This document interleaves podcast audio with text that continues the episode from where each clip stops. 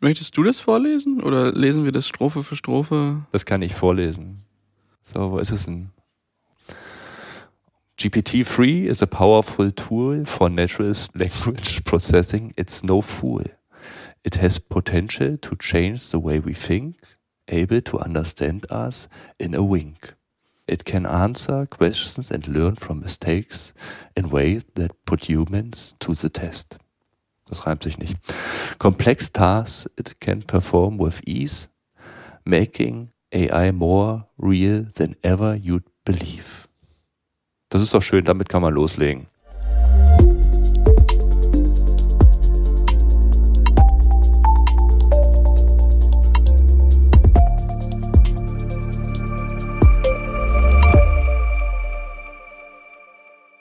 Herzlich willkommen zum Focus on DevOps Podcast und schön, dass ihr wieder eingeschaltet habt. Wir haben ja äh, in der letzten Episode im Dezember angekündigt, dass wir uns eine kleine Winterpause gönnen. Das haben wir jetzt gemacht und äh, haben uns einige Gedanken dazu gemacht, wie wir dieses Jahr mit dem Format und allem, was da drumherum ist, weitermachen. Und die erste immediate Änderung, die wir da schon drin haben, ist ähm, wir und das äh, nicht nur wir, ihr Zuhörenden und ich hier als Redner, sondern wir äh, teilen uns ähm, ab sofort diesen äh, Moderatorplatz und ich habe ähm, einen Co-Host mit dabei, der ab sofort deutlich häufiger mit dabei ist. Hallo Volkmar.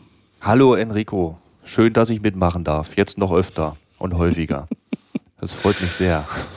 Wir hatten es ja quasi schon in der, in, der, in der Episode null. Da haben wir irgendwann mal gemeinsam angefangen und dann ist das irgendwie ja, ähm, so gelaufen, wie es gelaufen ist. Genau. Genau, die Folge null. Ja, schön war's.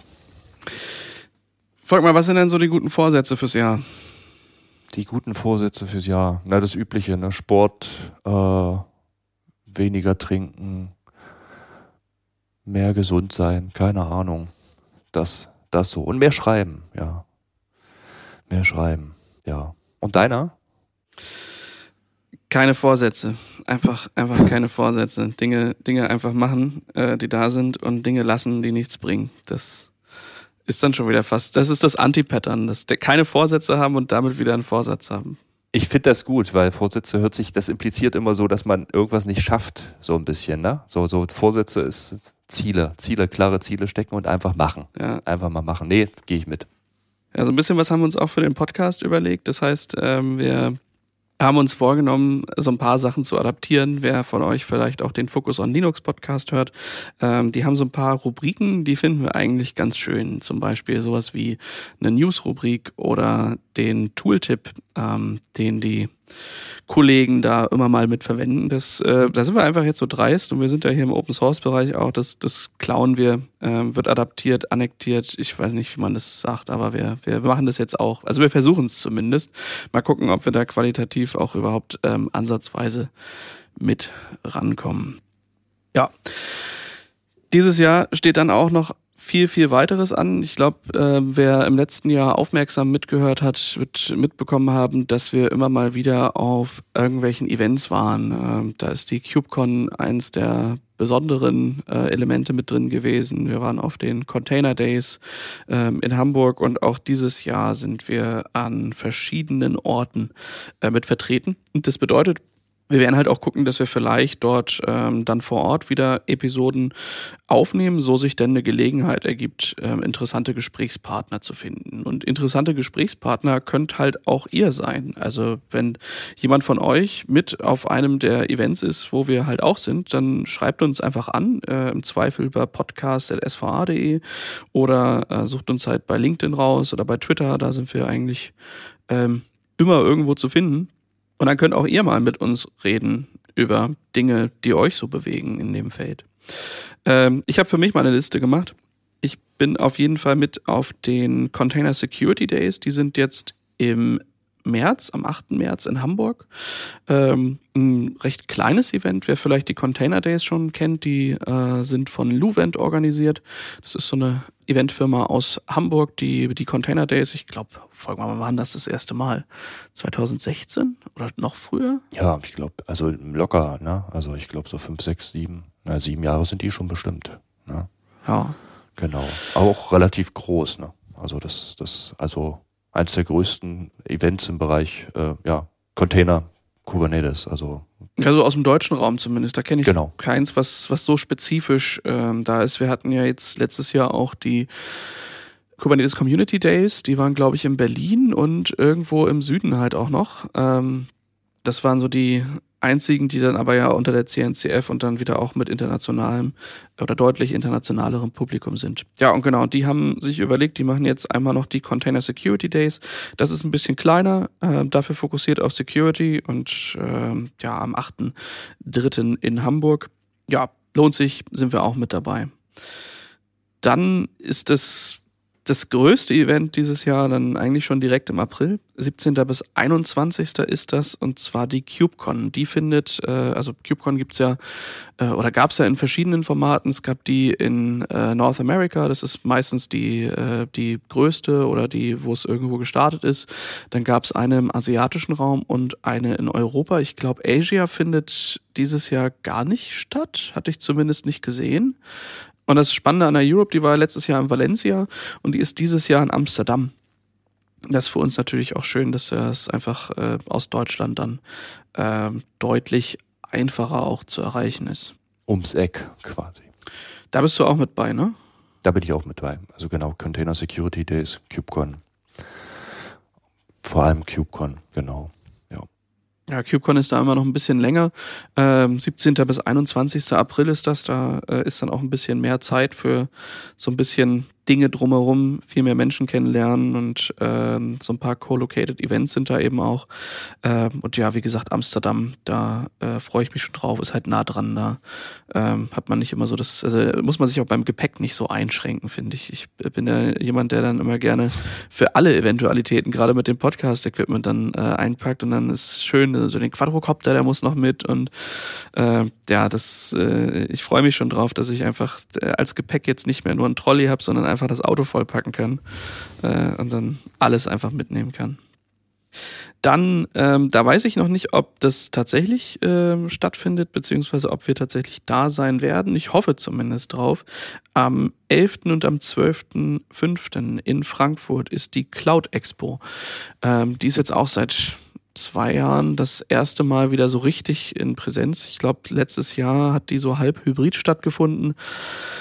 Und dieses Jahr dann in Frankfurt ähm, in der Messe, da äh, freue ich mich drauf. Ich kann mich noch äh, gut daran erinnern, da waren wir mit äh, Docker zusammen dort auf dem Messestand, haben da viel äh, gemacht. Also 11., 12. Ähm, Mai ist das in Frankfurt. Dann auch im Mai, Ende Mai, allerdings dann nicht mehr in, äh, im Dachraum. Da bin ich auf dem Red Hat Summit in Boston, 23. bis 25.05. Und dann sind im September die Container Days in Hamburg am 11. und äh, oder 11. bis 13. September. So, ich glaube, damit habe zumindest die fest geplanten Events, die etwas größer sind, und das braucht ja auch immer ein bisschen mehr Vorlaufzeit äh, mit drin. Äh, ich hatte überlegt, ob wir vielleicht auch zu, ähm, jetzt müsste ja eigentlich, ja, irgendwie jetzt so um und bei Februar ist meistens die FOSDEM in Brüssel, glaube ich. Genau, in Brüssel war das immer. Da war ich sonst auch immer gerne, aber das passt jetzt alles irgendwie nicht mehr rein. Gerade Anfang des Jahres ist gerade viel zu tun und äh, das ist dann meistens auch an einem äh, Wochenende. Ist eine kostenlose, ein kostenloses Event so rund um die die ja Free and Open Source Community in Europe. Ist ein schönes Ding, aber ja, habe ich jetzt nicht mehr auf meinem Plan. Hast du noch irgendwelche Events, folg mal, auf deinem Plan, wo du dieses Jahr mit hin möchtest? Hattest du die Container Days selber schon erwähnt? Die, doch, doch, Container Days, Hamburg, 11. bis 13. September, ja. Hattest du, genau. Nee, das war's dann eigentlich auch. Das, das genügt auch, glaube ich, dann. Das ist ja schon fast jahresfüllend. ja, wenn man es als Festivals nehmen würde, dann wäre das ja schon ziemlich anstrengend.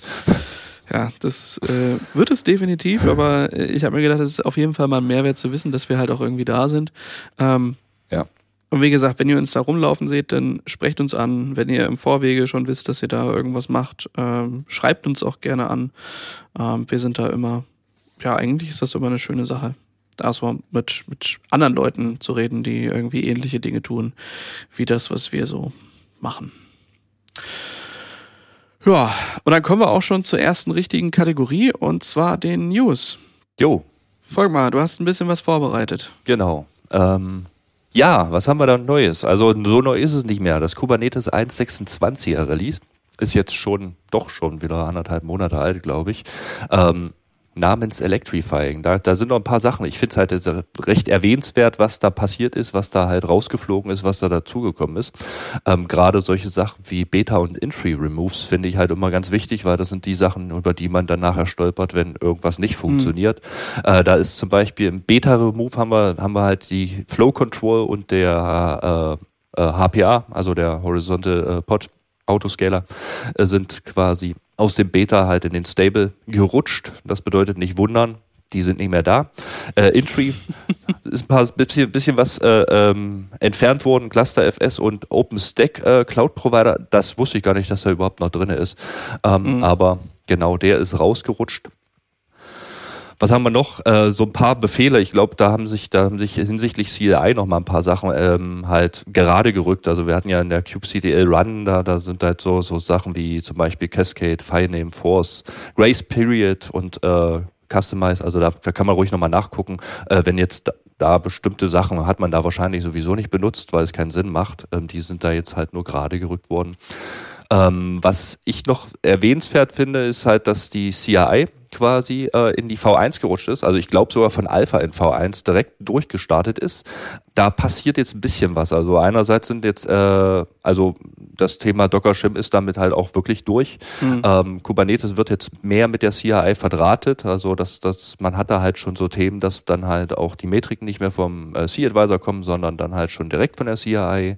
Ähm, und auch, da muss man ein bisschen aufpassen, die ähm, was die CRI-Versionen hinsichtlich Containerd und Cryo oder so angeht, dass die nicht zu alt sind. Also ich glaube, Containerd ist es bis 1.5.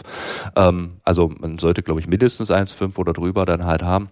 Das wäre da noch ganz wichtig. Genau. Was noch mit der 1.26 halt wichtig ist, ähm, da hat sich ein bisschen was getan hinsichtlich der, der Registry. Also das war ja vorher K8S äh, GCR.io, da hat man so diese Kubernetes-Images halt gekriegt, die dann halt ja, so angeboten worden. Das wurde jetzt migriert auf äh, Registry Card SIO. Das andere gibt's noch. Was jetzt passiert mhm. allerdings mit der 1.26, dass er natürlich nicht mehr auf die, die alte zugreift. Das bedeutet nicht wundern. Gerade in Airgap-Szenarien kann das halt relativ interessant sein, dass dann halt plötzlich Dinge nicht mehr funktionieren. Ja.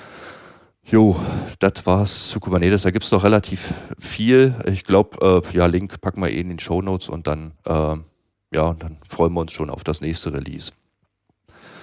Was ist noch passiert? Prometheus Training. Also der Co-Founder von Prometheus hat quasi eine Trainingsplattform äh, gebaut, die, wo man dann halt labgestützte Trainings äh, absolvieren kann. Gute Sache, kostet Geld tatsächlich und äh, ja, also da gibt's, glaube ich, eine Zertifizierung, ne? Also jetzt auch zu dem Prometheus. Genau, die CNCF äh, ist da auch mit aufgesprungen. Also es gab ja in der Vergangenheit schon den äh, Certified Kubernetes Administrator, CKA, den CKAD und es gab den CKS als äh, Security-Ausprägung der äh, Kubernetes-Zertifizierung der CNCF. Und naja, also, wie es halt ist, ja, wenn ihr ähm, Kubernetes-Cluster produktiv betreibt, dann kommt ihr irgendwann an den Punkt, dass Monitoring irgendwo relevant ist. Und da ist Prometheus halt das Ding für Metriken. Ähm, und passend zu den Trainings, die da entstanden sind, gibt es jetzt den PCA, also den Prometheus Certified Associate. Ähm, und den könnt ihr dann genauso wie üblich über die äh, CNCF halt auch ablegen. Ich weiß nicht, ob es da noch, ähm, also zumindest für den CKA, CKAD und CKS äh, gibt es auch passende Szenarien für Killer SH. Also wer noch nie durch so eine Zertifizierung durch ist, es gab irgendwann mal das, das Community-Projekt Killer SH, das ist so ein Prüfungssimulator für die besagten Prüfungen. Ähm, und ja, ich weiß nicht, seit einem Jahr oder einem Dreivierteljahr ungefähr muss das sein, ähm, ist das so, wenn ihr bei der CNCF diesen Voucher für die Prüfung kauft, der kostet so um und bei 250 Dollar, dann ist da jetzt so ein, äh, so ein Szenario in Killer SH mit drin.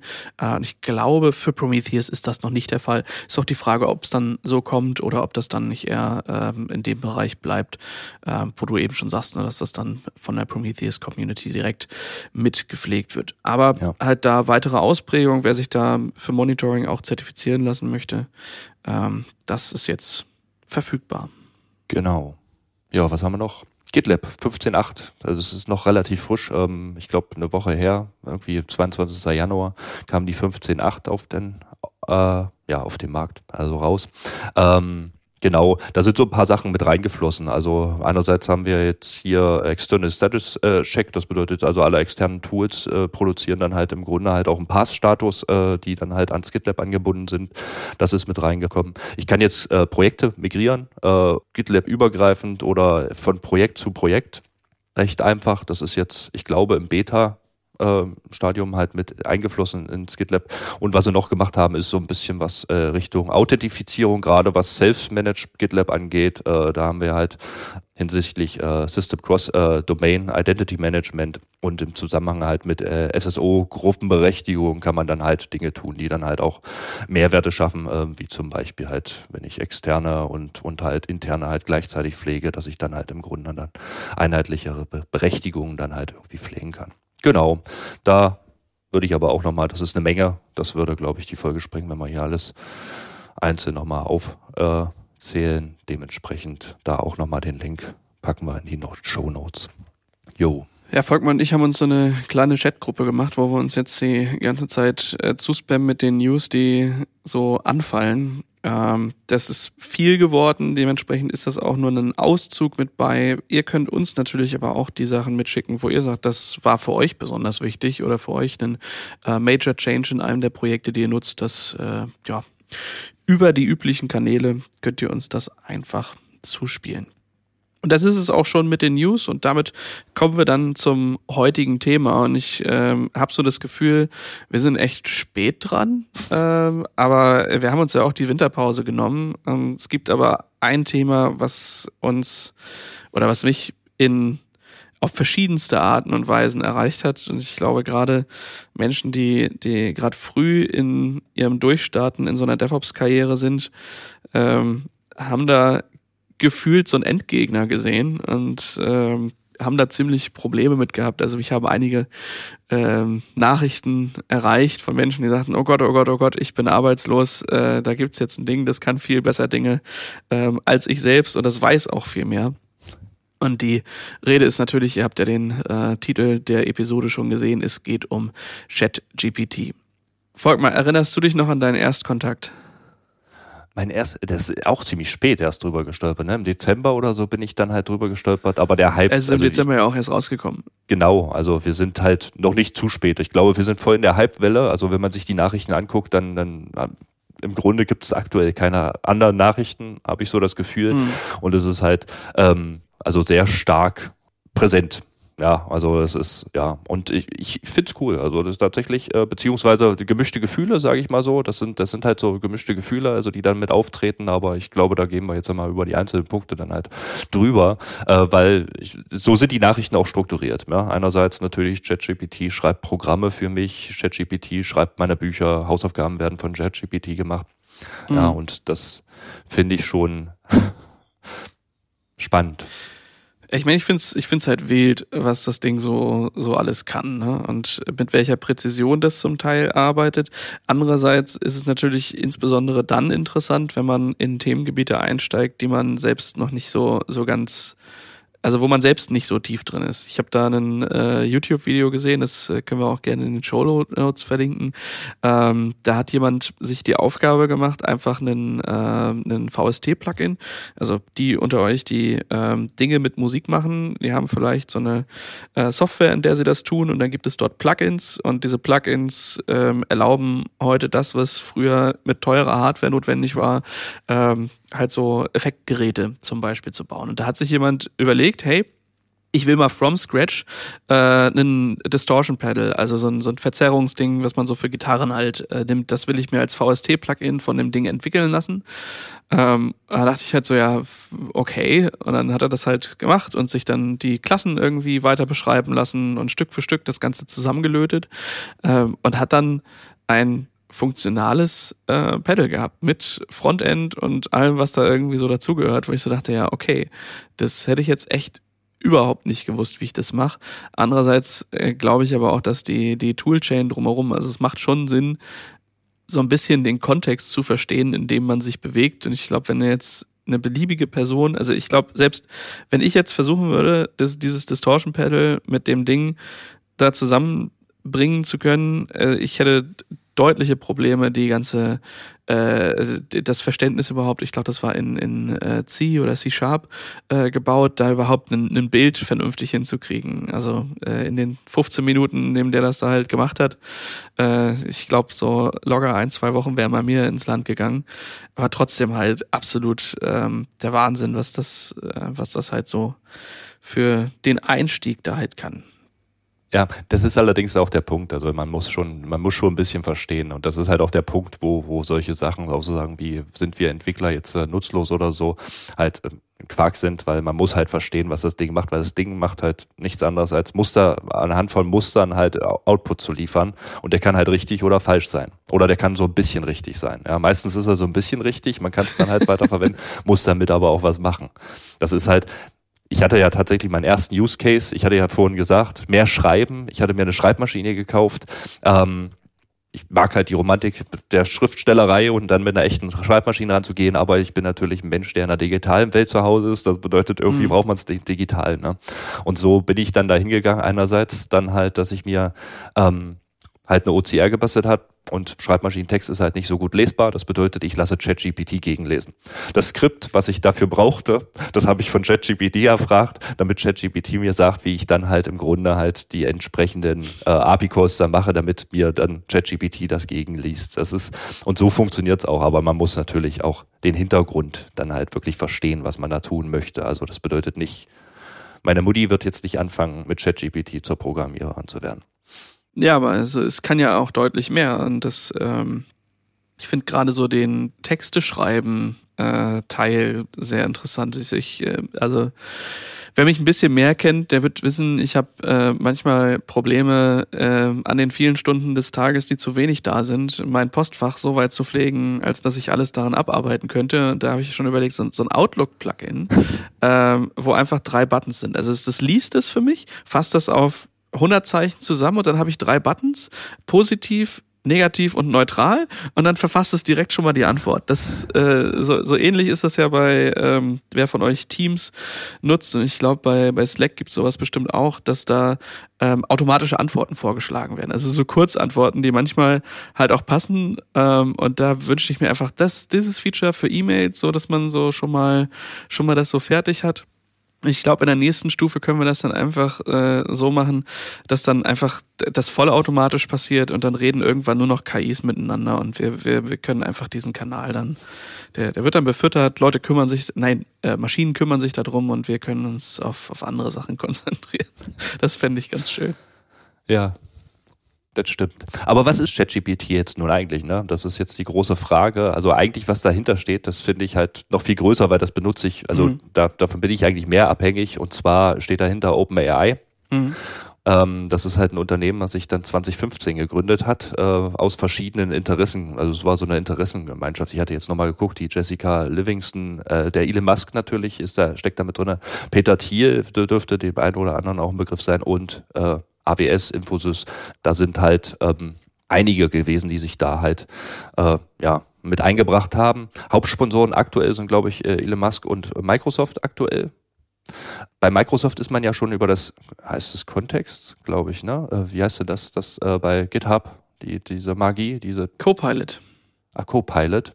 Aber da hieß doch, äh, die KI dahinter war doch Kontext, glaube ich, oder so. Oder? Oh, wie die, wie die KI jetzt heißt. Die einzige KI bei Microsoft, an die ich mich erinnern kann, das ist dieser äh, Tay oder Tay Chatbot, der, den sie mal an Twitter gehängt haben und der dann, äh, ich glaube, das ist halt auch ein Learning, dass, äh, dass sie das Modell äh, sehr lange daran arbeiten, dass es nicht biased ist und dass sie es nicht zu sehr lernen lassen. Ja. Ähm, denn, äh, also wer das mal, äh, packen wir in die Show Notes einen Link zum Wikipedia-Artikel von diesem Thai-Chatbot, der hat, äh, der ist, naja, irgendwann war er nicht mehr faktisch korrekt, kann man sagen. Ja, genau. Ja, aber ChatGPT ist halt auch nur ein Teil davon. Ne? Also letzten Endes hat mhm. man da halt äh, bestimmte ähm, ich sag mal, mehr Lernmodelle, die dahinter stecken, ähm, die dann halt über eine API halt an, also man kann halt quasi über OpenAI kann man sich ein Konto eröffnen, geht an die API dran. Ich nutze es zum Beispiel in Obsidian manchmal tatsächlich wo du sagst, Texte schreiben, man kann halt einen vorgefertigten Text reinpacken und notfalls schreibt dir ChatGPT sogar die Geschichte weiter. Ähm, das ist dann halt ähm, auf Basis von äh, Text Da Vinci oder da gibt es halt so ein paar, paar Modelle, die man sich da auswählen kann, die dann halt ähm, so so eine Verbindung von Deep Learning und Natural Language, äh, also NLP, ähm, dann halt Dinge tun. Ne? Mhm. Was ja aber auch schon bekannt ist und was ja ein bisschen früher, glaube ich, gehypt wurde, war ja dieses äh, DALI oder beziehungsweise alles, was so äh, magisches äh, AI-generiertes Malen beziehungsweise mhm. Kunst erstellen angeht. Ne? Und das steht auch hinter OpenAI. Ne? Das DALI äh, ist halt quasi DALI oder wie es auch immer ausgesprochen ist halt auch ein Thema. Ne? Vermutlich halt alles, was in irgendeiner Weise mit äh, Deep Learning zu tun hat und KI. Ja, Whisper äh, habe ich halt auch noch tatsächlich, äh, also Speak Recognition, äh, die da halt hintersteht. Das ist dann halt ein Thema und es wird halt hier und da immer noch mehr mehr sein, weil man dann halt auch synergische Projekte dann halt sich auftun, die dann halt irgendwie dann halt entstehen. Genau, das ist das Thema. Ja. Ich habe so das Gefühl, dass es so das erste Mal wirklich ist, dass, dass sich das zumindest bei mir in den, ähm, in den Alltag mit integrieren lässt. Also ähm, so ML-Modelle und AI-Modelle, die ist ja jetzt alles kein, äh, kein neues Thema. Ähm, überall da, wo viele Daten anfallen, wo so Stapelverarbeitung ähm, stattfindet, ja, irgendwie beim Klassifizieren von Bildern oder so Dinge, die Suchmaschinen ja als, ähm, als eins der, der großen Probleme der, ja, weiß ich nicht, wann hatten die das als großes Problem? Vor 15 Jahren ungefähr und dann äh, ist es Stück für Stück immer besser geworden. Ähm, glaube, damals halt über Metadaten gefüttert, heute dann über äh, zum Teil ja auch uns. Also jedes Mal, wenn da steht Verify Capture und äh, Verify that you are human und sowas und wir dann äh, sagen müssen, identifiziere bitte Busse oder Boote oder äh, zeig uns Obstkörbe oder sowas. Äh, das ist ja jetzt auch nicht so, dass das, naja, ein, ein vorgefertigtes Puzzle ist, sondern wir spielen da eigentlich gegen die KI, äh, die Google dann wiederum hilft, ihr neuronales Netz besser zu machen, was denen wiederum dabei hilft, ähm, ihre Classification für die Datenmengen, äh, die sie halt haben, besser zu machen. Also ich glaube, da haben wir im Alltag schon häufiger mit KIs zu tun, aber ich sag mal, ein Capture zu lösen, nervt halt einfach nur. Also das ist jetzt nichts, wo ich sage, boah geil, dass ich jetzt endlich dieses Capture lösen darf. Das bringt mir richtig was. Klar bringt mir das als, als Entwickler irgendwo was, wenn ich einen, ähm, einen die Kommentarfunktion meines Blogs oder bei anderen Dingen halt einfach schützen will vor ähm, dubiosen Angeboten aus dem Internet. Dafür ist das schon toll. Aber dass es wirklich anfängt, für mich Probleme zu lösen, das ist, äh, das ist für mich zumindest eine neue Sache und das ist etwas, wo ich, äh, wo ich mich sehr drüber freue. Also ich glaube, da könnte ich einen großen Teil der Arbeit, die bei uns ja auch irgendwie daraus besteht, also auch vor ChatGPT bestand da die Arbeit, häufig dann das Wissen, was du hast, auf das zu adaptieren, was du als Aufgabe vor dir liegen hast. Und dann war das Mittel der Wahl halt Google. Und spulen wir mal 15, 20 Jahre zurück, da war das halt nicht Google, sondern da waren das halt Fachbücher. Und da haben die Leute dann halt Bücher gelesen und haben die Sachen auswendig gekonnt. Also ich glaube, wir haben uns in irgendeiner anderen Episode auch mal drüber unterhalten, wenn ich so, so zurück überlegt, die so zwei Generationen vor uns, die Administratoren und Administratorinnen, die es da so gab, ähm, oder gibt auch immer noch. Ähm, ich fand das am Anfang meiner Karriere immer so beeindruckend, wie viel die, also aus dem Kopf halt einfach wussten. Ähm, also aus Zeiten auch, wo es auf der, auf der Kommandozeile kein Autocomplete gab. Da hat Tab einfach irgendwelche wilden Zeichen da in Prompt gehauen, aber nicht dafür gesorgt, dass du irgendwie eine, eine Abkürzung nimmst. Und ich kann ohne Autocompletion nicht leben, weil das bei uns halt einfach, das war halt immer da. Ne?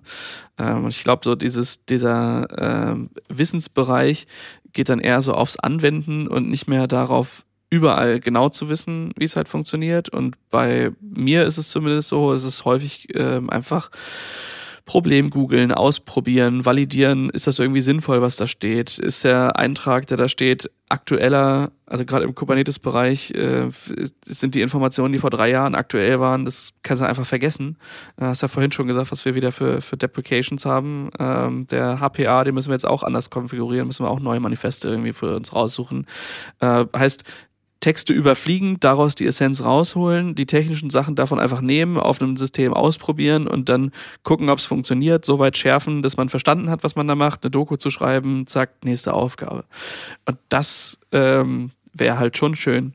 Ich mir das einfach sparen könnte. Ne? Das Ding geht halt hin und es baut es halt für mich irgendwie oder schlägt mir schon mal was vor. Oder wenn ich mal wieder in einer Sprache unterwegs bin, die ich nicht so gut kann, dann hält es mich davon ab, Dinge so nasty und dirty in fünf Minuten zu machen, wie es halt manchmal war. Also vielleicht, das ist so mein, mein großer Wunsch, bewahrt es mich vor noch mehr Durchlesen von Texten und Zusammenfassen und vor dem Aufbau von weiteren technischen Schulden in Bereichen, wo ich mich vielleicht äh, gar nicht so gut auskenne. Zum Beispiel, äh, ich hatte dann einen Kollegen, der hat mit Python gearbeitet äh, letztes Jahr. Ich glaube, es war ziemlich im Dezember, als das Ding rauskam und stand vor der Aufgabe äh, mit, äh, äh, ich glaube, Boto, Boto ist das, die Library, mit der man äh, gegen die AWS-API geht. Ähm, und seine Aufgabe war, bau mal ein Skript, womit die Billing-Daten aus AWS rausgezogen werden, um daraus ein Reporting zu bauen man hat sich halt, naja, wenn man die Kostenstruktur bei AWS ein bisschen kennt, mit Discounts und dann werden Sachen nachverrechnet und äh, äh, Dollar, Euro und äh, manchmal in verschiedenen Regions verschiedene Preise und sowas. Es ist, ist jetzt nicht ganz trivial aus allen Quellen die Daten so zusammenzuziehen, dass du wirklich auch als Ergebnis aus deinem Skript das hast, was auf deiner AWS-Rechnung halt steht. Und das da saß er dann halt, hat er zwei, zwei Wochen an dem Skript gebaut und äh, sich halt natürlich erstmal in die API-Struktur eingelesen und dann kam das Ding raus und er sagt, hier, bau mir bitte mal ein Skript, was folgende Sachen und Dinge mit beachtet bei der äh, Abrechnung von AWS und äh, ja, dann spuckt er das halt aus und es ist halt direkt kommentiert und hat halt in fünf Minuten einen weiter oder ein besseres Ergebnis äh, geschafft als das, was mit zwei Wochen Einarbeitung ins Thema halt ähm, notwendig gewesen ist. Und das ist natürlich dann schon, glaube ich, auch ein Effekt, der ausgelöst wird, wo man denkt, oh Mann, fuck, äh, was, was ist eigentlich meine Aufgabe? What's my purpose quasi, ne? Ja, andererseits ist es halt auch wunderbar, weil es natürlich Menschen die Möglichkeit gibt. Also wir sind im Fachkräftemangel und äh, IT-Fachkräftemangel und ich glaube, die Menschen, die halt IT für magisch äh, halten, die werden dann halt relativ schnell feststellen, dass selbst ein Bot äh, einem dann halt Programme schreiben kann. Und das ist halt doch die Vorgehensweise. Ne? Also ich finde halt, das, das ändert sich so ein bisschen. Ne? Man kommt ein bisschen weg vom Googlen. Das ist ja auch so ein bisschen die Gefahr, die zum Beispiel auch Google sieht und geht halt ein bisschen mehr in konkrete Fragen und konkrete Informationen rausziehen. Ich finde, ohne Google kommt man heutzutage nicht klar, weil es, naja, das ist halt eine sehr philosophische Frage natürlich, ob Webseiten eigentlich das Ding der Informationsübermittlung sind oder ob es mhm. nicht vielleicht besser ist, wenn ich irgendeinen Bot frage, der mir Informationen dann gebündelt, vorgefertigt, ein bisschen klassifiziert und so dann halt vors Gesicht wirft und, und ich damit halt viel mehr anfangen kann, als dass ich dann halt so ein, ja, ich sag mal, so ein fragwürdigen Text dann halt im Netz lese und dann ob der Hälfte feststelle, okay, gut, das ist nicht das Richtige, ich muss jetzt weitersuchen. Ja. Ähm, und das ist, das finde ich, das finde ich sehr interessant weil es eventuell so, so ein bisschen so ein, so ein Paradigmenwechsel sein kann an der Stelle, äh, wie Dinge passieren, genau. Und das hinsichtlich Code Completion oder so, das ist ja das Potenzial ist ja grenzenlos. Ne? Also das, das muss man ja so sagen. Wenn ich jetzt äh, Python-Skripts bastle, im Moment frage ich noch ChatGPT, irgendwann brauche ich vielleicht nur den Function Name eingeben und der baut mir halt anhand der, der, der Darstellung des Funktionsnamen dann einfach die Funktion schon fertig. Und dann, wenn es kleine Funktionen sind, Mensch, ja klar, das ist dann halt ja, Autocompletion V2 dann halt einfach, dass man halt da halt schon viel zurückkriegt. Äh, Finde ich super. Also spart halt Zeit es kann aber einen Menschen, glaube ich, nicht ersetzen, weil halt ChatGPT nur anhand von Informationen agieren kann, die schon vorhanden sind und die gut klassifiziert sind. Ja, und wir sind ja Menschen, die sich weiterentwickeln, auch viele Sachen entwickeln sich weiter und das kann halt ein Bot, denke ich nicht, ne? Also. Ich denke halt, wir sind halt auch einfach, also immer wieder bezogen auf mich, ja, ich bin, ich bin faul, sehr. Äh, und das bedeutet, so gerade die Aufgaben, die ähm, dafür sorgen würden, dass die Qualität besser sind, die aber nichts an der Funktionalität ändern, sind häufig Dinge, äh, die ich einfach auf den Haufen von technischen Schulden schmeiße und sage, das ist ein Problem vom Zukunfts-Enrico. Und äh, in den meisten Fällen wird es halt dann entweder nicht so mein Problem und ich habe Glück gehabt, oder es wird ein richtiges Problem und dann habe ich halt Pech. Und das ist so eine, ja, so ein Trade-off, wo man dann gucken muss, äh, ist das halt gut. Aber äh, grundsätzlich fände ich es schon schöner, wenn ich das einfach nicht machen würde. Ähm, insbesondere wenn es so darum geht, Tests schreiben oder dokumentieren. Und das ist so der, der erste Unterschied. Ja? Wenn ich mal eben schnell ein Skript zusammenskribbel, ähm, also wenn ich weiß, dass es niemand anderes sieht, äh, und selbst wenn ich weiß, dass es andere sehen, dann überlege ich mir noch, wer sieht es? Wen interessiert es überhaupt? Aber ich sag mal, dass ich da wirklich Kommentare, vernünftige Kommentare drin habe, ähm, ist halt einfach häufig nicht der Fall. Oder dass dann die, die Tests manchmal doch sehr vernachlässigt werden. Das ist so ein Ding, da, da könnte ich mir das super vorstellen. Du schmeißt es einfach gegen, lässt es refactoren, ähm, das, das guckt nochmal, hast du eigentlich überall sinnige Kommentare? Und wenn nicht, dann, dann reichert das das Ganze ein bisschen mehr an, weil es eben auch äh, nicht nur aus Text Code machen kann, sondern umgekehrt aus dem Quellcode eben auch Kontext erschließen kann und er sagen kann, was tut es eigentlich? Ähm, und das finde ich so verrückt, ja. Also selbst ich weiß manchmal nicht, was Dinge tun, die ich vor drei Jahren gebaut habe und das weiß das halt einfach. Das finde ich schon, ist schon schön. Also das ist wie so ein, wie so ein Netz und doppelter Boden, mit dem du dann halt fahren kannst. Genau. Notfalls jemanden, den man fragen kann. Ja, das stimmt. Ja, aktuell ist es frei, so, soweit ich weiß. Ne? Also das bedeutet, du mhm. hast irgendwie die 18, 18 Dollar, äh, die da halt im Raum stehen. Äh, irgendwie, die kannst du, also ich weiß, also ich weiß nicht, wie viele Zeichen es sind, aber ich persönlich nutze es halt schon sehr, sehr stark und ich bin jetzt gerade bei 1,20 Dollar oder so, also das, das geht. Ähm, pro Zeichen ist es, oder pro Wort oder sowas. Ne?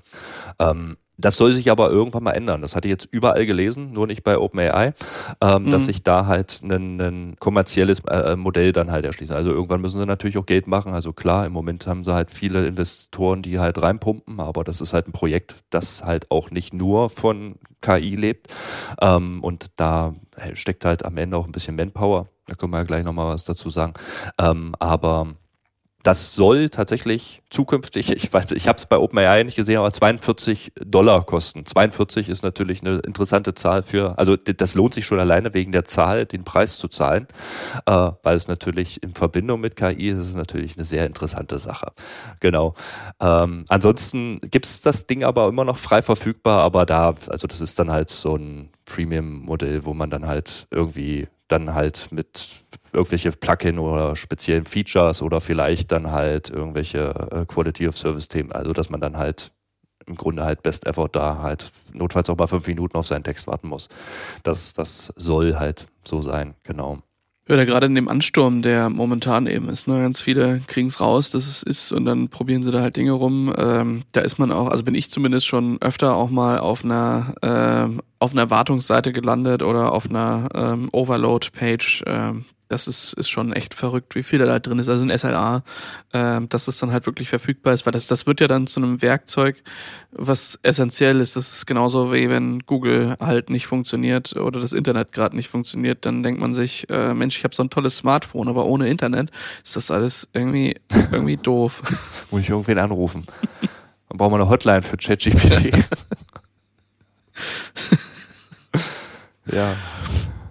Genau gibt natürlich auch andere Sachen, die, die da drumherum passiert sind. Ne? Also wenn ich mir, ähm, da war letztes Jahr bei äh, GitHub die Beta oder Alpha, ähm, die jetzt zum Teil auch noch closed war von, von Copilot, ähm, der Integration, die ich dann in meiner IDE der Wahl habe ähm, oder direkt bei, äh, bei GitHub im, im Interface, die mir dann eben helfen soll, beim Programmieren besser zu werden, die mir Dinge reviewen kann und äh, ähnliche Sachen halt auch machen kann. Wobei das dann halt eher auf den, äh, den, den Entwicklungsworkflow aus ist und weniger auf ähm, äh, weniger generalistisch aufgestellt. Auch die sind jetzt mit einem, äh, mit einem Paid-Plan, also das Ganze ist aus der Beta raus, das ist offen jeder kann sich das halt holen. Äh, da bist du bei einem äh, monatlichen Preis von 10 Dollar oder bei einem jährlichen Preis von ähm, 100 Dollar. Äh, gibt da bestimmt auch Discounts, wenn man da in äh, größeren Mengen für Teams oder sowas das dann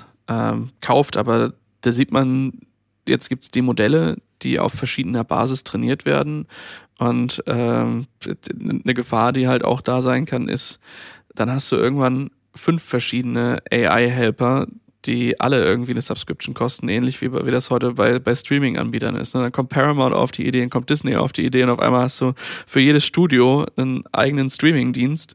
Äh, und das, wo, wo du bei Netflix mal irgendwie bei, bei 10 Euro oder sowas warst, äh, bist du jetzt auf einmal bei 150 Euro pro Monat für deine ganzen AI-Subscriptions. Da hast du dann irgendwann, ja, Break-Even oder kostet sich dann die, die AI-Unterstützung so viel wie ein normaler Mitarbeiter. Ja, brauchst aber auch nichts mehr machen, weil du alles mhm. hast, genau. Ja. Ja, das stimmt. Also das ist, bin gespannt, wie sich das halt entwickelt. Ne? Also im Zusammenhang vielleicht. Das ist dann halt eine gute Frage. Der einzige Anbieter ist es tatsächlich ja nicht. Ne? Also im Grunde ist es ja die Antwort, glaube ich, auf, auf das chinesische äh, Konstrukt Wudao, heißt es, glaube ich. Das ist schon ein bisschen älter.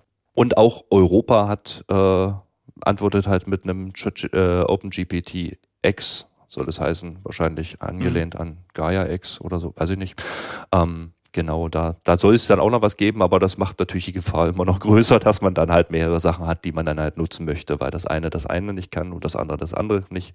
Am besten gibt es noch Lizenzen auf Informationen, das ist ja dann am, am besten, dann kann man das auch noch schön trennen. Ja. Ich glaube, es ist ein schöner, schöner Moment eigentlich, wo entweder sich auch in der Regulatorik drumherum mal wirklich was tut und wo wir Patentrecht, was ja auch einfach nicht in den letzten 30 Jahren entstanden ist, sondern weit, weit früher, jetzt mal angepasst werden muss, äh, wo auch dann irgendwie Recht gesprochen werden muss, was davon darf eigentlich genutzt werden. Ich erinnere mich, da gab es jetzt gerade äh, einen Artikel, wo halt Künstler, oder nee, einen Fall, wo Künstler, in dem Fall auch, ist auch OpenAI, ne, die verklagt wurden, weil das DALI, glaube ich, ne, was dahinter steht, genau. Genau, ähm, weil halt die KI Bilder im Stil zeichnet, den sich ja ein Künstler mal ja einfach dann ausgedacht hat und damit rausgegangen ist. Und jetzt stellt sich dadurch halt die Frage, ist das, ist das ein Muster, was halt kopiert wird? Ähm, dürfen die das eigentlich? Äh, dasselbe stellt sich ja auch mit, ähm, mit den entsprechenden ähm, Code-Elementen. Wenn ich jetzt halt eine, eine Funktion nehme und die KI schreibt die für mich, wem gehört die dann eigentlich? Ist das meine? Durfte die KI oder das Modell das vielleicht überhaupt kopieren? Ähm, das sind so Sachen, die dann aus dem, aus dem Datenschutz oder Copyright Sachen dann zusammengefasst werden müssen, wo dann wirklich überlegt werden muss, ist das für den Fall, wie ich es nutze, überhaupt rechtlich tragbar? Und ich glaube, da sind sehr viele Sachen aktuell in der Grauzone. Man merkt ja auch, jetzt wenn wir nicht so in unserer Bubble halt sind, sondern äh, mal gucken in äh, die Lehrerbubble, da ist halt auch einfach ein Riesenproblem, wenn jetzt ähm, die Kinder einfach Aufsätze und Buchzusammenfassungen aus solchen Dingen rausziehen und die dann auch noch ähm, ja einfach korrekt und gut sind und du der KI auch noch sagen kannst, ja, ey, kannst du das noch mal ein bisschen, schreib das mal ein bisschen schlechter, schreib es, als hättest ein 14-Jähriger geschrieben und dann kommst du dann dem Ergebnis halt vielleicht schon näher. Ähm, und ich glaube, wir sind da vor, vor so einer Etappe wie ähm, weiß ich nicht, wann, wann wurden Taschenrechner eingeführt? Irgendwann, ja, vor etlichen Jahren. Und da wird es sicherlich auch eine Diskussion gegeben haben, ähm, ist das okay, dass wir Taschenrechner einführen? Dürfen Kinder jetzt wirklich Taschenrechner irgendwo für verwenden? Und eigentlich kommst du dann ja an den Punkt, wo dir das Werkzeug hilft, deutlich komplexere Aufgaben in weniger Zeit äh, zu lernen, dass du dann eher die Programmatik drumherum verstehen musst, als dass du halt ja das tausendste Mal eine Basisfunktion zum, keine Ahnung, Addieren irgendwie äh, bastelst oder um Graphen zu zeichnen. Und ich glaube, das ist hier eine ähnliche Situation, wo wir ein Werkzeug haben und für uns überlegen müssen, wie viel trauen wir diesem Werkzeug zu und was arbeiten wir in unserer Regulatorik nach, um das halt auch ordentlich äh, zuzulassen. Und äh, ja. ich glaube, dass wir gerade du hast es schon angesprochen, den Fachkräftemangel. Ähm, wenn ich mir allein angucke, wir sind ja in Deutschland, ähm, was so im Digitalisieren von Prozessen äh, ist einfach, das ist, ja, da ist das die Außenwirkung, die wir als Deutschland haben, als Industrienation, äh, komplett im Kontrast dazu, wie unser öffentlicher Bereich halt funktioniert. Da können wir auch mal an der Stelle verlinken. Die Lage der Nation hat da mal, ähm, ich glaube, zwei, drei Episoden ähm, zu veröffentlicht zur Lage der äh, Digitalisierung in Deutschland. Äh, und das liegt natürlich auch häufig daran, dass zu wenig Programmierer da sind, die dann irgendwie auch die Sachen verstehen. Und ich glaube, das kann einfach ein Werkzeug sein, um dort Dinge besser voranzubringen. Gleichzeitig bedeutet das aber, wie gehen wir eigentlich mit den Daten da um? Also darf die KI wissen, was die Anforderungen sind? Ähm, auf welchen Quellcode-Bereich darf es zugreifen, um daraus zu lernen? Ähm, und ich könnte mir da vorstellen, dass ich entweder wirklich einen Bereich von Open Knowledge ähm, etabliert und wir halt sagen, ja, das ist jetzt so und alles, was in diesem Pool ist, das darf dafür halt genutzt werden und der wächst. Oder wir ähm, steuern auf ähm, mehr Regulatorik hinzu und dann gibt es einzelne Modelle, die dann wiederum in einzelnen Organisationen gehostet und betrieben werden. Ähm, ja, ich, äh, ich hoffe ein bisschen auf Ersteres, aber Letzteres kann ich mir halt auch echt gut vorstellen. Ja, ein paar Sachen wollte wollt ich noch drauf eingehen. Gerade das Urheberrechtsthema finde ich halt ziemlich spannend. Also gerade bei den Zeichnungen ist es halt, also ich finde, das ist nicht nur eine Ur Urheberrechtsfrage, sondern irgendwann mal auch eine moralische Frage, ob man dann halt natürlich mit den, mit den Kunstwerken der Leute äh, halt hausieren gehen kann, die dann, also letzten Endes macht die KI ja nicht anders als Bilder zusammen sammeln und vermutlich morphen. Also anders kann mhm. ich mir das nicht vorstellen. Nein, die malt die Bilder nicht selbst. Das ist, das ist glaube ich, als ITler kann man das ausschließen. ähm, das sieht doch komisch aus. Ähm, und äh, ich glaube, bei den Code-Themen gab es ja bei Microsoft sogar diesen, diesen, ich weiß nicht, ob es Shitstorm war, aber was ja. GitHub mit dem, mit dem GitHub Copilot, ähm, das natürlich auf Basis von Codebeispielen, das dann halt so. Und man muss immer so sehen, also das ist natürlich persönliches Gedankengut äh, oder also urheberrechtlich eigentlich schon, schon geklärt irgendwie, aber da muss halt irgendwas daher. Ja. Bei Code ist es wahrscheinlich ein bisschen einfacher. Wir haben ja halt viele Open Source Themen und die Leute, die auf GitHub unterwegs sind, haben meistens sowieso alles public und dann ist es nicht nicht so schwierig, das alles reinzudröseln. Aber bei Texten, verfassten Texten oder halt bei Bildern finde ich das na, in Teilen schon ein bisschen schwierig. Und das müsste man irgendwie tatsächlich aufgreifen und dann halt äh, klären. Also, dass man dann halt Möglichkeiten gibt, nee, ich weiß es nicht, Bilder zu taggen vielleicht, die dann halt nicht verwendet werden dürfen oder, oder, oder. Aber da muss man, da muss man halt ran. Und hinsichtlich der, der Lehrerthematik, was du gesagt hast, da gibt's ja sogar schon eine Antwort von ChatGPT mhm. also, direkt. Ne? Also OpenAI hat da jetzt, ähm, ich glaube mhm. vorhin haben wir es, also, genau, ähm, hatte ich es hatte ich's ja nochmal rüber äh, geschickt. Ähm, und zwar äh, haben die ja schon einen, im Grunde halt eine Erkennung für, für äh, ChatGPT generierte äh, Texte, also OpenAI generierte Texte halt äh, rausgehauen. Also da gibt's was, gerade für Lehrer, wobei da muss man halt fragen, wie gut es funktioniert, ja. weil die Basis Basis, die Basis, die Datenbasis ist natürlich nicht irgendwie, ja, es ist halt schwierig. Also ich glaube, es ist einfach zu erkennen, dass es kein Erwachsener geschrieben hat auf der Basis. Aber da muss man sehen, wie gut das dann funktioniert und ob es dann irgendwann besser funktioniert. Natürlich sind es Muster und äh, genauso wie, wie halt OpenAI äh, dann halt oder das GPT halt Muster erkennt und dann halt Muster wiedergibt, ähm, wird man dann halt auch irgendwo daraus schließen können. Aber das ist halt eine interessante Frage, glaube ich, der man sich dann jetzt in der Zukunft auch nochmal stellen muss. Weil das finde ich fragwürdig, wenn natürlich Schüler ihre, ihre Aufsätze von Computern schreiben lassen, dann haben wir verloren, dann, dann braucht man nichts mehr. Ne? Und die Lehrer haben irgendwann mal keine Chance mehr, das zu erkennen. Das ist einfach so. Der, der Artikel, ähm, den du vorhin rumgeschickt hast, der ist aus ähm, Cashys Blog, kennt ihr wahrscheinlich, ähm, verlinken wir auch. Und da ist so die, die Hauptkritik ja irgendwo auch, ähm, also ich, ich zitiere hier mal, ja. Zur Analyse, äh, ja, zur Analyse werden mindestens 1000 Zeichen, das heißt etwa 150 bis 250 Wörter benötigt. Besonders wichtig, die Klassifikation wird bei den Texten, die von Kindern geschrieben wurden und bei Texten, die nicht in englischer Sprache verfasst sind, wahrscheinlich falsch liegen, da in erster Linie mit englischen Inhalten trainiert wurde, die von Erwachsenen geschrieben wurden. Das ist natürlich auch wieder schwierig, ja. Was ist denn dann, wenn du äh, in einem False Positiv äh, landest? Und das, ich glaube, das sind halt dann wieder, um die, wenn du diese Werkzeuge nutzt, ohne zu wissen, was sie halt tun und jetzt Lehrer dann einfach automatisch anfangen, Aufsätze äh, da reinzukippen, sehe ich da halt auch viel Potenzial dafür, dass dann Leute beschuldigt werden, Dinge zu tun, die sie dann vielleicht auch gar nicht getan haben. Und das löst das eigentliche Problem ja nicht. Ähm, das, das eigentliche Problem ist die Frage, ist das ein, wird das zu einem erlaubten Werkzeug, sowas zu nutzen?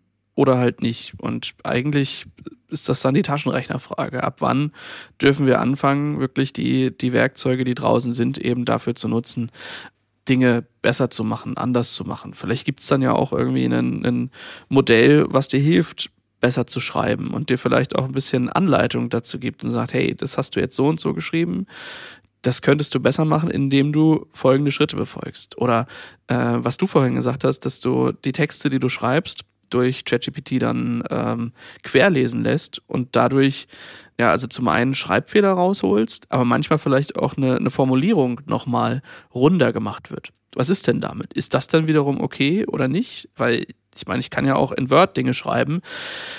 Und damals ist es halt die Autokorrektur gewesen. Und die Autokorrektur hat auch irgendwann angefangen, Grammatik mitzulesen und mir dann ähm, Beispiele zu geben. Und jetzt kann es halt auch passieren, dass es dadurch inhaltlich besser wird. Und ne?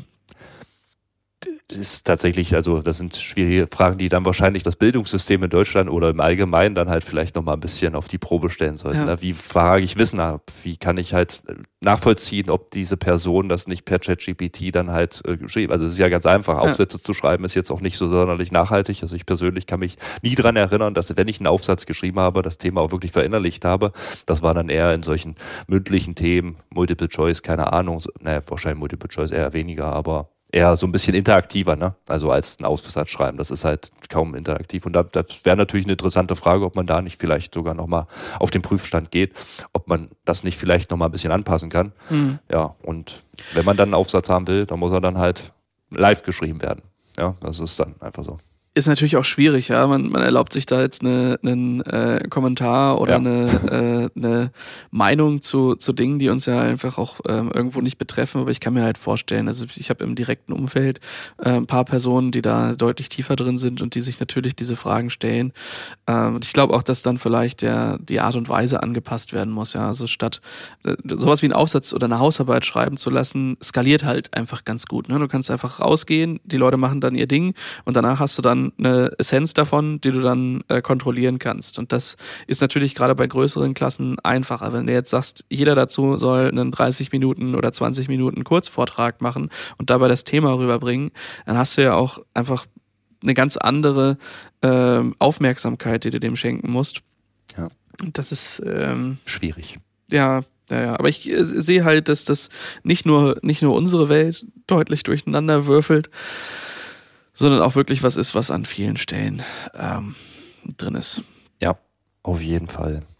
Zu dem Thema ähm, könnt ihr natürlich auch gerne mal was beitragen. Also ist das bei euch auch genauso heiß diskutiert? Dürft ihr das nutzen und wo dürft ihr es vielleicht auch nicht nutzen? Ähm, denkt ihr drüber nach, das für eure Toolchain irgendwo zu etablieren oder habt ihr da vielleicht schon erste Erfolge verzeichnet oder auch mal, mal Sachen gemacht und dann gemerkt, nee, das, das passt halt überhaupt gar nicht? Weil ich glaube, der Teufel liegt da echt im Detail. Ich habe da auch mir mal, weiß nicht, was habe ich denn mal gemacht? Ich glaube, ein paar Helmcharts bauen lassen. Ähm, und dann sieht es erstmal plausibel aus. Und manchmal steckt dann doch eine kleine Detailnote drin, wo du dann sagst, ja, okay, nee, diese fünf Prozent hier, die passen nicht. Und die muss ich dann, äh, da freue ich mich dann, ja, habe ich irgendwie äh, die, die Quest dann doch äh, gewonnen gegen die KI ähm, auf eine gewisse Weise. Oder das Wissen, was man hat, ist nicht ganz unnütz, das ist ein schönes Gefühl. Aber trotzdem, ihr habt ja bestimmt auch Erfahrungen mitgemacht. Und wenn ihr noch keine gemacht habt, dann geht einfach mal auf chat.openai.com, ähm, registriert euch da, macht da mal was und ja, sendet uns da gerne das Feedback darüber an podcast.sva.de. So, Folge. Und eine Sache, die haben wir noch als Rubrik mit drin, der Tooltip. Der Tooltip. Ähm, genau, kurze Ansage. Nein.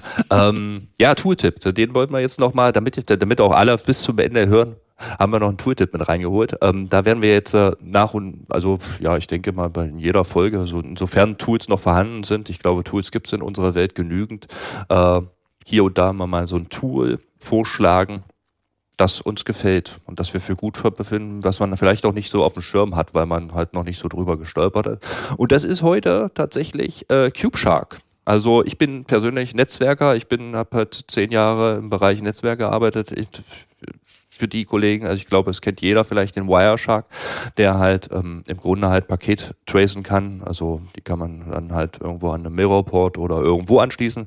Äh, Im Kubernetes hat man natürlich die Herausforderung, dass sich da dann alles im Cluster abspielt und dann ist es doch ganz interessant, was sich da abspielt. Und da gibt's halt CubeShark, CubeShark ist halt ein Open Source Projekt. Ähm, Im Grunde ist es Wireshark für Kubernetes, ähm, kann halt Traffic mitlesen auf Namespace-Basis und kann daraus sogar Maps entwickeln. Genau, das ist halt eher so für, für One-Shot, also im Grunde halt, ich kann es halt temporär, also äh, platzieren, wenn ich mal Probleme habe, wenn ich wissen möchte, äh, was da jetzt gerade losläuft. Äh, für lang, längere Sachen, was Tracing angeht, ist dann halt wahrscheinlich eher Jäger oder, oder Co. halt so gefragt. Aber ich denke, gerade zum Troubleshooten ist das ein interessantes Thema. Man kann sich sogar am Ende so die PCAPs runterladen und dann halt wiederum im Wireshark seiner Wahl äh, öffnen ähm, und da auch ein bisschen mitlesen. Genau, ganz cooles Tool. Könnt ihr euch mal angucken. Link dazu packen wir in die Show Notes. Ja, und dann sind wir für heute auch schon durch. Schön, dass ihr wieder eingeschaltet habt und bis zum nächsten Mal. Genau. Ciao. Ciao, ciao.